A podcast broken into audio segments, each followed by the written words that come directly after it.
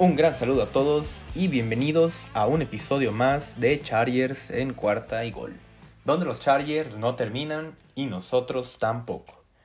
Yo soy Luis Chávez y estoy muy feliz de que me puedan acompañar a un episodio más para hablar de este el equipo que tanto nos enamora y en momentos tanto nos entristece como esta semana, el equipo de Los Ángeles Chargers. Y ya lo saben amigos, nos pueden seguir en nuestras redes sociales en arroba luischavez08 en Twitter y también para la cuenta de este programa en arroba cuarta y gol chargers, arroba 4TA y chargers. Y sí amigos, como lo dijimos, eh, un poco tristes por la derrota de este domingo, tal vez hasta impotencia, ¿no? Se puede llegar a sentir pero bueno, antes de comenzar a meternos ya de lleno en lo que fue el partido, el análisis de ofensiva y defensiva, las razones de la derrota, vamos a escuchar este mensaje de nuestros patrocinadores. Todo lo que necesitas al instante. El futuro del supermercado está aquí. En 15 minutos te llevamos frutas, verduras, tus marcas favoritas y todo lo que necesitas. Envío al instante. Productos de calidad precios justos, un mundo mejor y todo lo que necesitas en Joker. ¿Qué más quieres? Joker, no lo esperas. Y ya lo saben amigos, pueden descargar Joker y aprovechar el código promocional porque es muy importante que ustedes puedan descargar esta aplicación y meter ese código, así nos ayudan a nosotros, ustedes reciben un gran descuento y todos ganamos, así que Vayan a descargar la aplicación, utilícenla, porque ya lo saben, Joker no lo esperas. Y ahora sí, vamos a comenzar con lo que sucedió en el partido. Un partido complicado, un partido que fue difícil para, um, ambos lados del, del, equipo, ¿no? Tanto para la ofensiva como la defensiva. El equipo nunca terminó de carburar el equipo parecía que, no, se, no estaba concentrado. Ninguno de los jugadores tuvo una actuación, si podemos llamar destacada. Pero mm, a fin de cuentas, un partido que tenemos que desmenuzar un poco más, ¿no? Sobre todo para tratar de identificar por qué, por qué suceden estas derrotas y, y por qué ah, hay algunas similitudes entre estas derrotas, ¿no? Y me refiero entre estas derrotas, las, obviamente las últimas tres, porque la primera contra Dallas creo que se cuece un poco aparte, pero hay bastantes similitudes en eh, estas tres derrotas que se han tenido en las últimas cuatro semanas que el equipo ha jugado, porque recordemos que por ahí se cruzó la semana de descanso, eh, pero bueno, contra Baltimore, contra los Patriotas y contra eh, los Vikings pues ha habido ciertas similitudes. Vamos a empezar hablando un poco de lo que fue la ofensiva, ¿no? Justin Herbert tuvo una actuación pues bastante pobre, si la podemos llamar así. 20 pases completos de 34 intentos, un, un porcentaje ahí un poco bajo. 195 yardas en total, también bajo para lo que Herbert puede hacer, ¿no? Y bueno, un touchdown y una intercepción también. Em, aquí esta ofensiva pues tuvo varios momentos malos, ¿no? En el partido, mucho más momentos malos que, momentos buenos. Em, si lo vemos también a, los demás jugadores, eh, Allen tuvo, Keenan Allen tuvo 8 recepciones para 98 yardas. Creo que Allen fue el jugador que más se salvó, que más se ha estado salvando de hecho en estas semanas. Y eh, bueno, por ejemplo, Mike Williams es la contraparte, ¿no? Que ha tenido muy poca utilización en los últimos partidos. Desde esa espectacular semana 5, si mal no recuerdo, contra el equipo de eh, los Browns. Ya Mike Williams no ha aparecido del todo. Este partido solamente tuvo 4 recepciones para 33 yardas.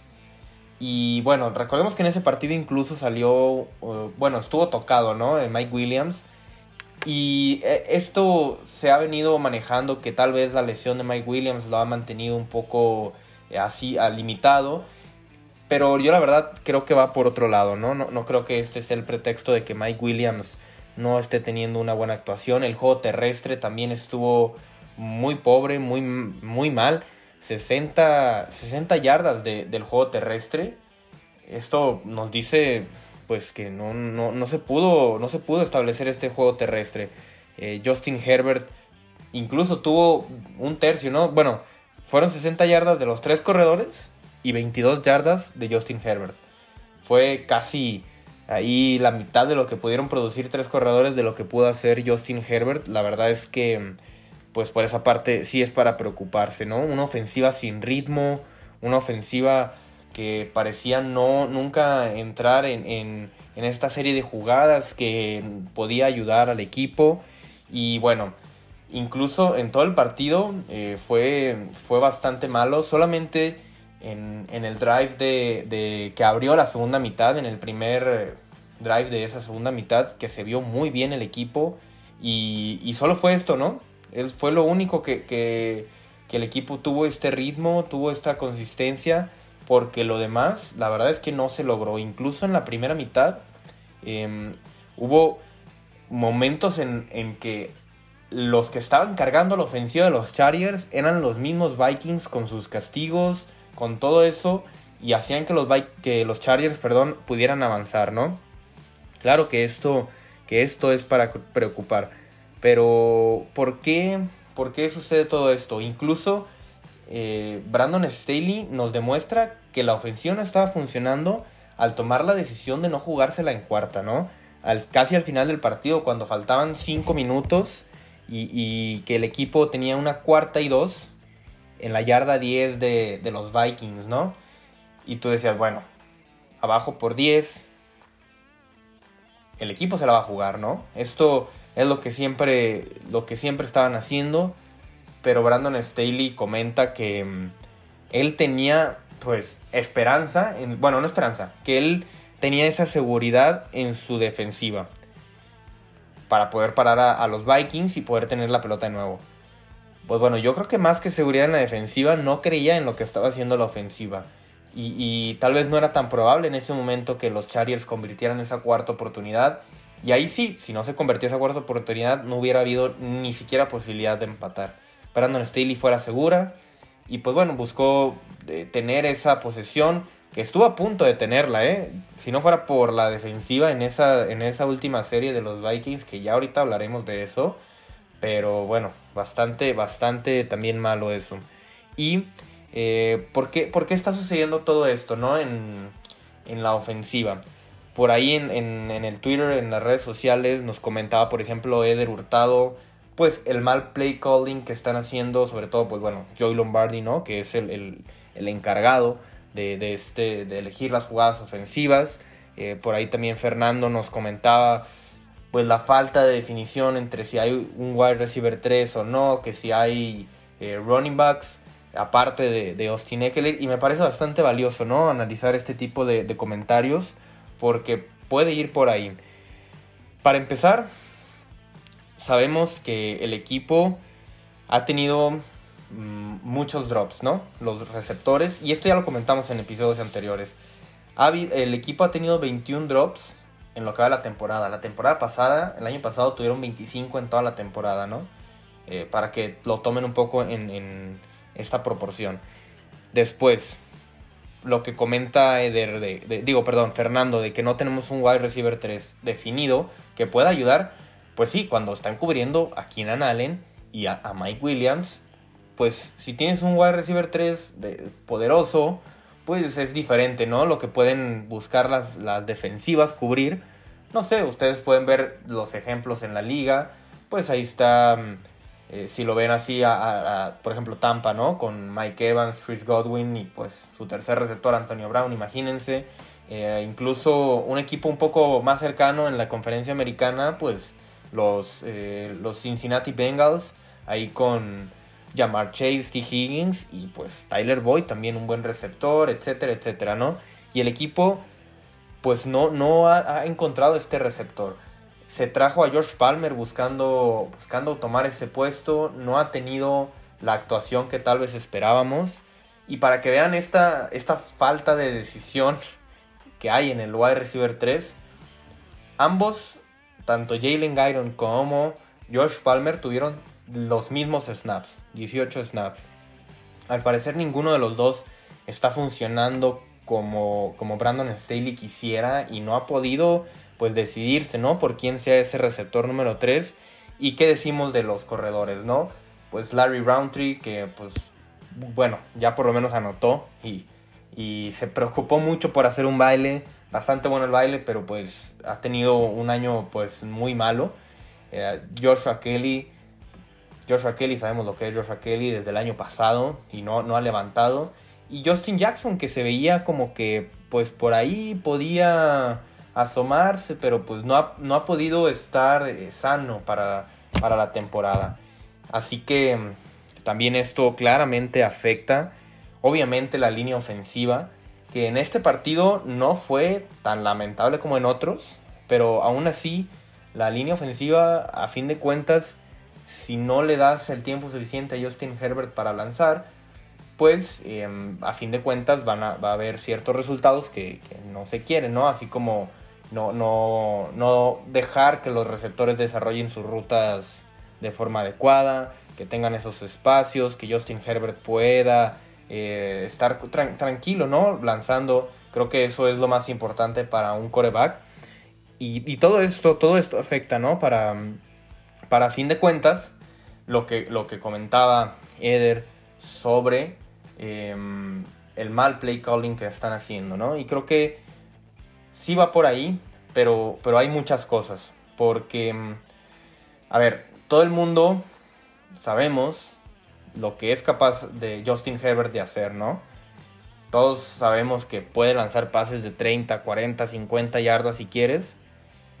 Pero pues así como lo sabemos nosotros, lo saben los, los entrenadores de los otros equipos, ¿no? Así que por esa parte, obviamente tienen bien cubierto eso. No vas a dejar que Justin Herbert te gane un partido con pases de, de 40 yardas. O sea, vas a decir, bueno, pues que me gane por otra forma, pero por lo menos por ahí no. Y, creo que por esa parte ha calado un poco en, Herbert esta, pues sí, es, esta forma en que los, los entrenadores o los coordinadores defensivos, si ustedes lo quieren, han llevado los partidos con Justin Herbert, porque incluso esto se, lo, se ve afectado en el número de air yards que, que ha tenido Justin Herbert. Justin Herbert es el coreback número 29 en air yards por pase. Y les explico si ustedes eh, no saben lo que son las air yards, es eh, la distancia que vuela el pase hasta, hasta el receptor, ya sea si lo atrapa o no. ¿Ok? A ver, entonces, si por, un decir Herbert tiene eh, el, pase de, a partir de la yarda 10 y, lanza y mm, el target llega al receptor en la yarda 20, van a ser 10 yardas de 10 air yards, ¿no? Lo que viajó el balón para llegar al receptor, eh, ya sea si lo atrapa o no. Y Justin Herbert está promediando eh, un total, bueno, está promediando 7.2 yardas, 7.2 air yards por pase. Esto lo pone como uno de los peores.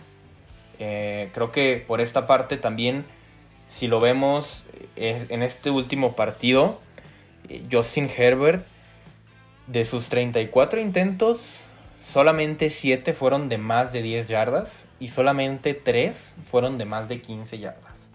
Cuando sabemos que Herbert tiene uno de los brazos más potentes de la liga, a ver, no es que no, es que no lo estén usando porque no quieran.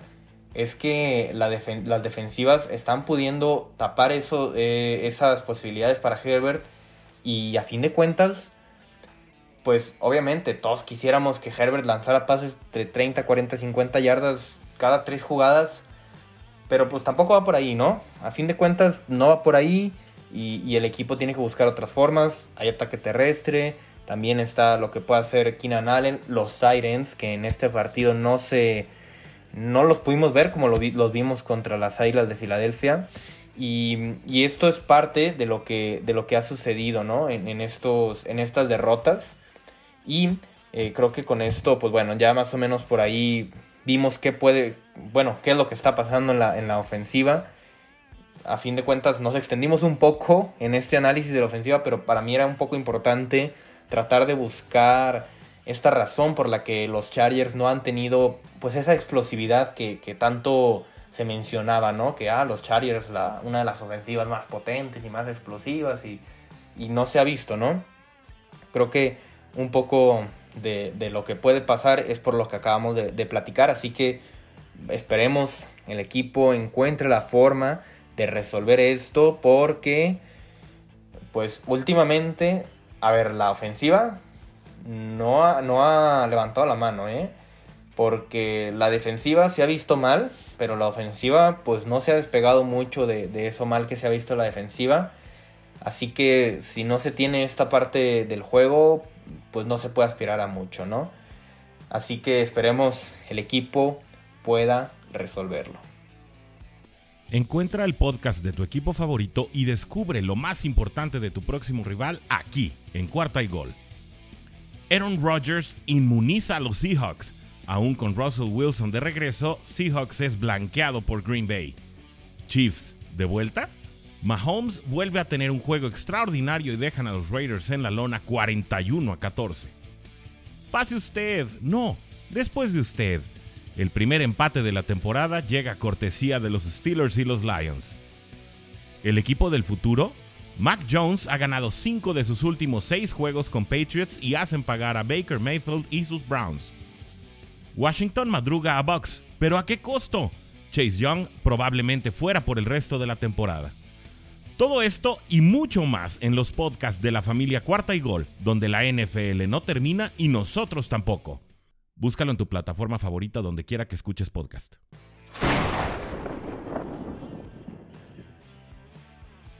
Vamos a pasar ahora a lo que sucedió en el lado defensivo de la pelota. Y aquí, pues la defensiva, la defensiva sigue sin carburar del todo, ¿no? A ver, esta defensiva que le permitió 294 yardas a, Justin Herbert, iba a decir, 294 yardas a Kirk Cousins, perdón, que permitió en este caso, 103 yardas al, equipo rival por la carrera. No es tan mal. A ver, no es lo, que nos eh, habían estado manejando en las últimas semanas. 3.1 yardas por acarreo fue lo que permitió la defensiva de Chargers en este partido. 3.1 yardas, a fin de cuentas, ya no es un mal número.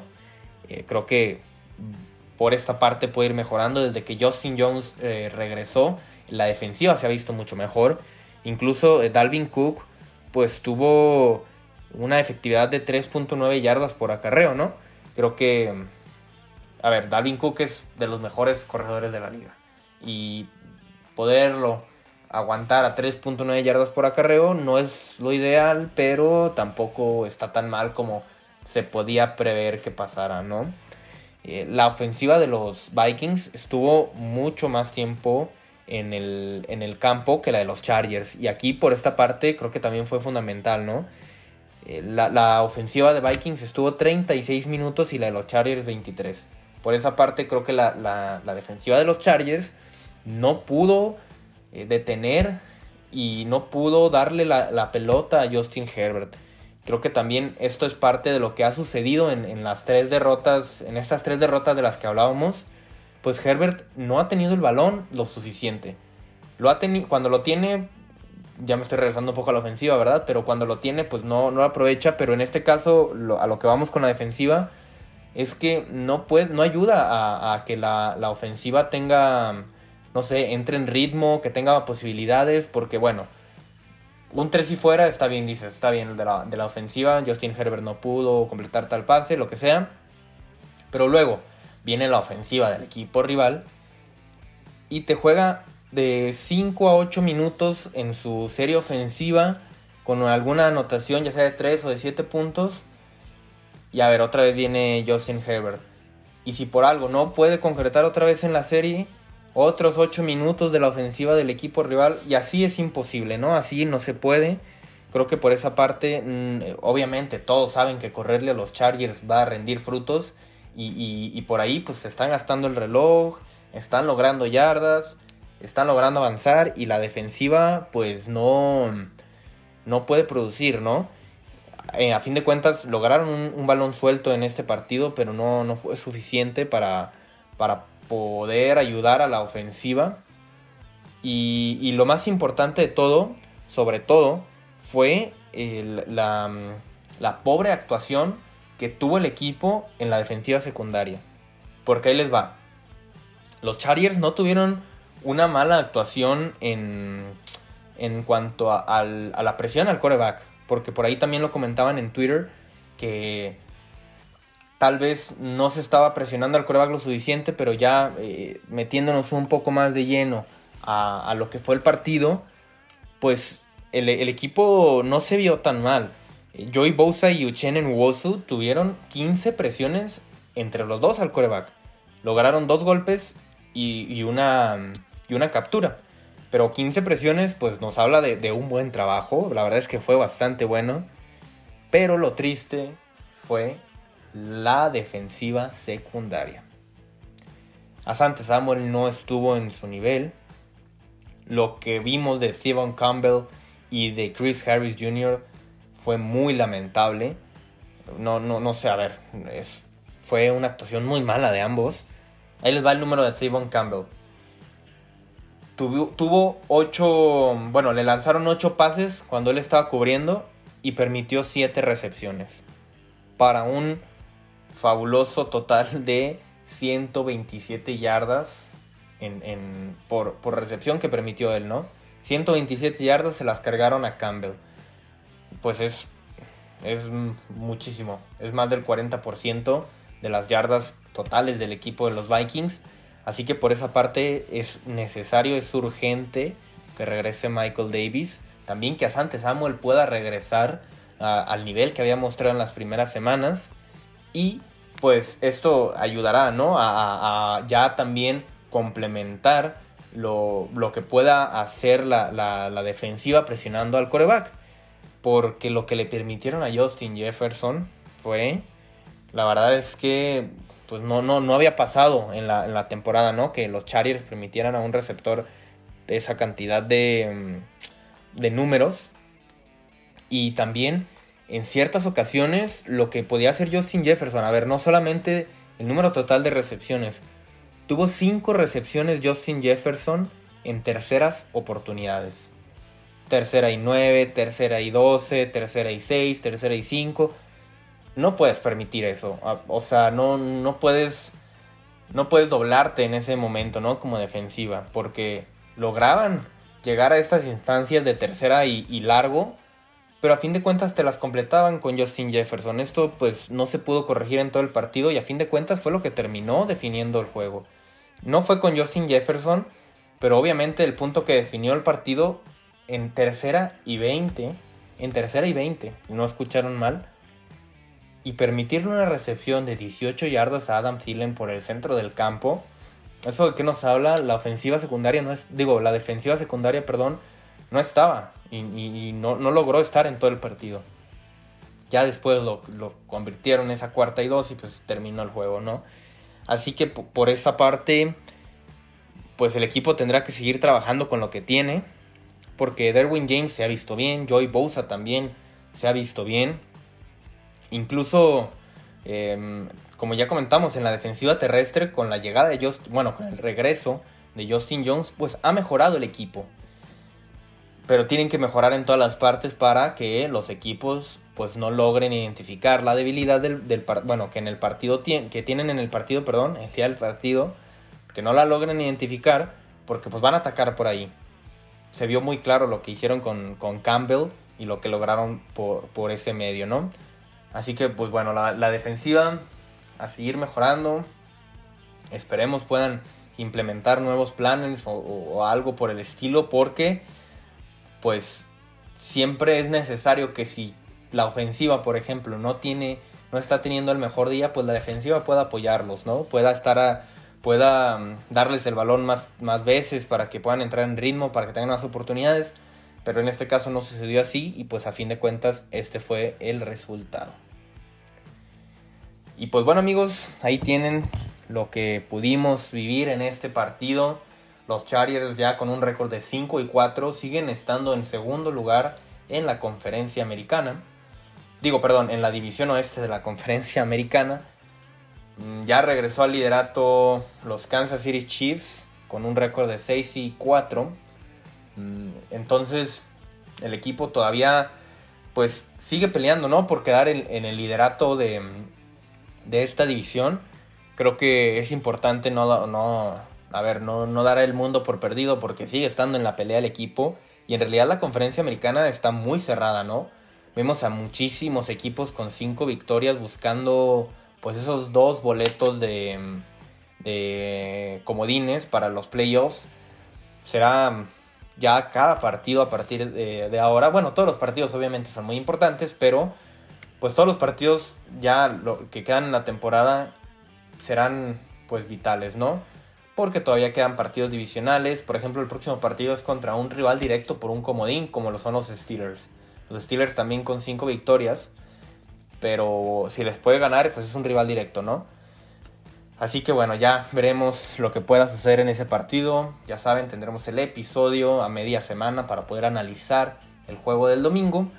Y les agradezco mucho que nos hayan escuchado en este episodio. Les agradezco mucho todo su apoyo que, nos puedan dar en redes sociales, compartiendo el episodio, compartiendo eh, a toda la familia de Cuarta y Gol, a todos los...